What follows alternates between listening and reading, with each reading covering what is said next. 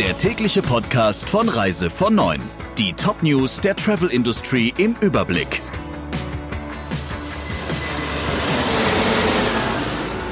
Mit Friederike Breyer. Schönen guten Morgen. Geoplan Privatreisen übernimmt zwei insolvente Veranstalter. Zum einen schlüpfen der Hamburger Nordamerika-Spezialist CRD International und zum anderen der Asien-Spezialist ID Reisewelt samt der Veranstaltermarke Asia Mar unter das Dach des Berliner Veranstalters.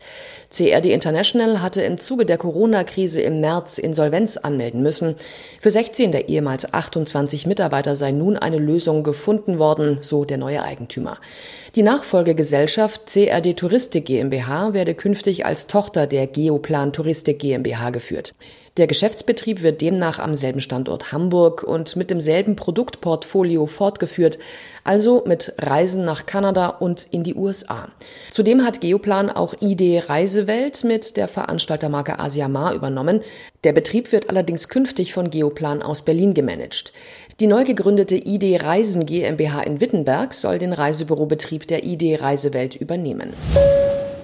Wenn Fluggesellschaften Passagiere kurzfristig umbuchen oder die Abflugzeiten stark verändern, können die Kunden vom Flug zurücktreten und bekommen ihr Geld zurück.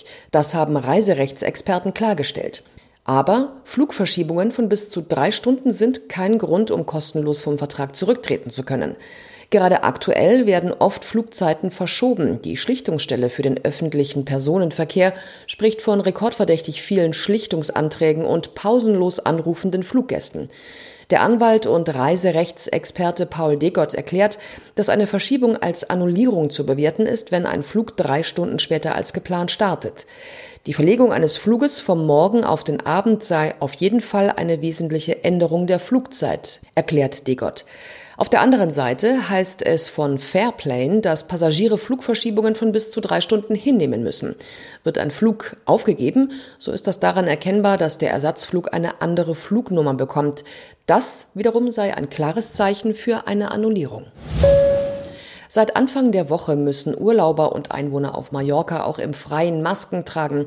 Außerdem wird die Besucherzahl an den Stränden begrenzt. Ab jetzt dürfen die fünf Strandabschnitte der Playa de Palma gleichzeitig von maximal 27.600 Personen besucht werden, damit die Corona-Sicherheitsabstände eingehalten werden können. Meldungen von großen Partys auf Mallorca hatten am Wochenende für Schlagzeilen gesorgt und sogar Bundesgesundheitsminister Spahn auf den Plan gerufen. Er mahnte in einer Pressekonferenz, der Ballermann dürfe kein zweites Ischgl werden. Dort hatten sich im Februar in den Partylocations zahlreiche Skiurlauber mit dem Virus infiziert. Die zweitgrößte französische Airline Corsair peilt in Zukunft Langstreckenflüge ab Deutschland an.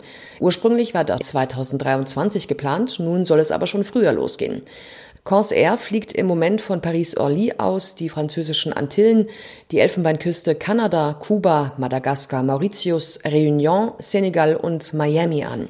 Der Mehrheitseigner der Airline, Intro Aviation, aber verhandelt derzeit noch mit möglichen neuen Aktionären über einen Verkauf der Airline. Unklar ist daher, ob die Pläne zu den Langstreckenflügen tatsächlich umgesetzt werden. Der beliebte Urlaubsort in den USA, Key West, will große Kreuzfahrtschiffe künftig verbannen. Die Grundlage dafür soll ein Referendum im November schaffen. Die Kapazität einlaufender Schiffe soll auf 1300 Passagiere begrenzt werden. Nicht mehr als 1500 Besucher pro Tag sollen dann an Land gehen dürfen. Key West will die touristische Zwangspause für Kreuzfahrten im Zuge der Corona-Krise nutzen, um Weichen für die Zukunft zu stellen. Denn der Vorschlag, über den parallel zur Präsidentschaftswahl abgestimmt werden soll, sieht außerdem vor, vor allem Schiffe mit guter Umweltbilanz bevorzugt hereinzulassen.